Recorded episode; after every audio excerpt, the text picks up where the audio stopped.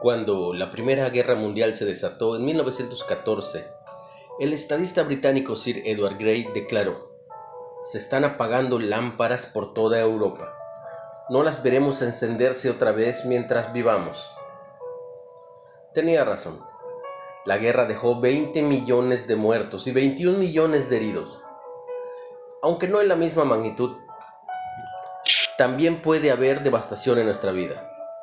El hogar, el trabajo, la iglesia y el vecindario también pueden quedar bajo la sombra del oscuro fantasma del conflicto. Esta es una de las razones por las que Dios nos llama a marcar una diferencia en el mundo. Pero para hacerlo, debemos confiar en su sabiduría.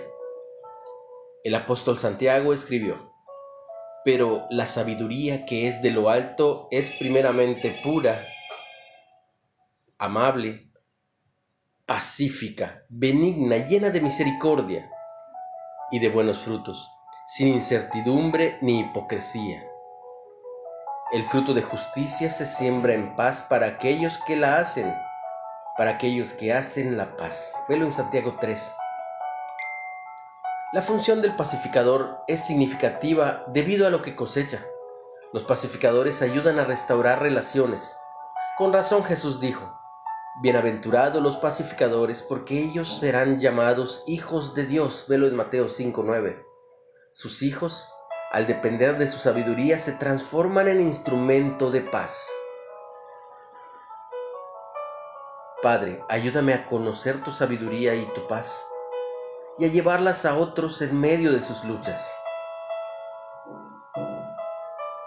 ¿En qué conflictos personales necesitas la luz de la sabiduría de Dios?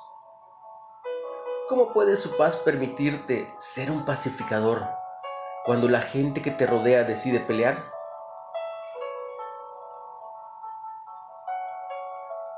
¿Necesitas paz o eres un pacificador?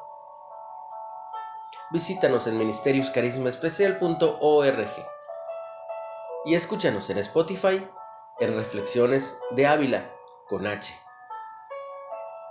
Bendiciones. En el nombre de Jesús.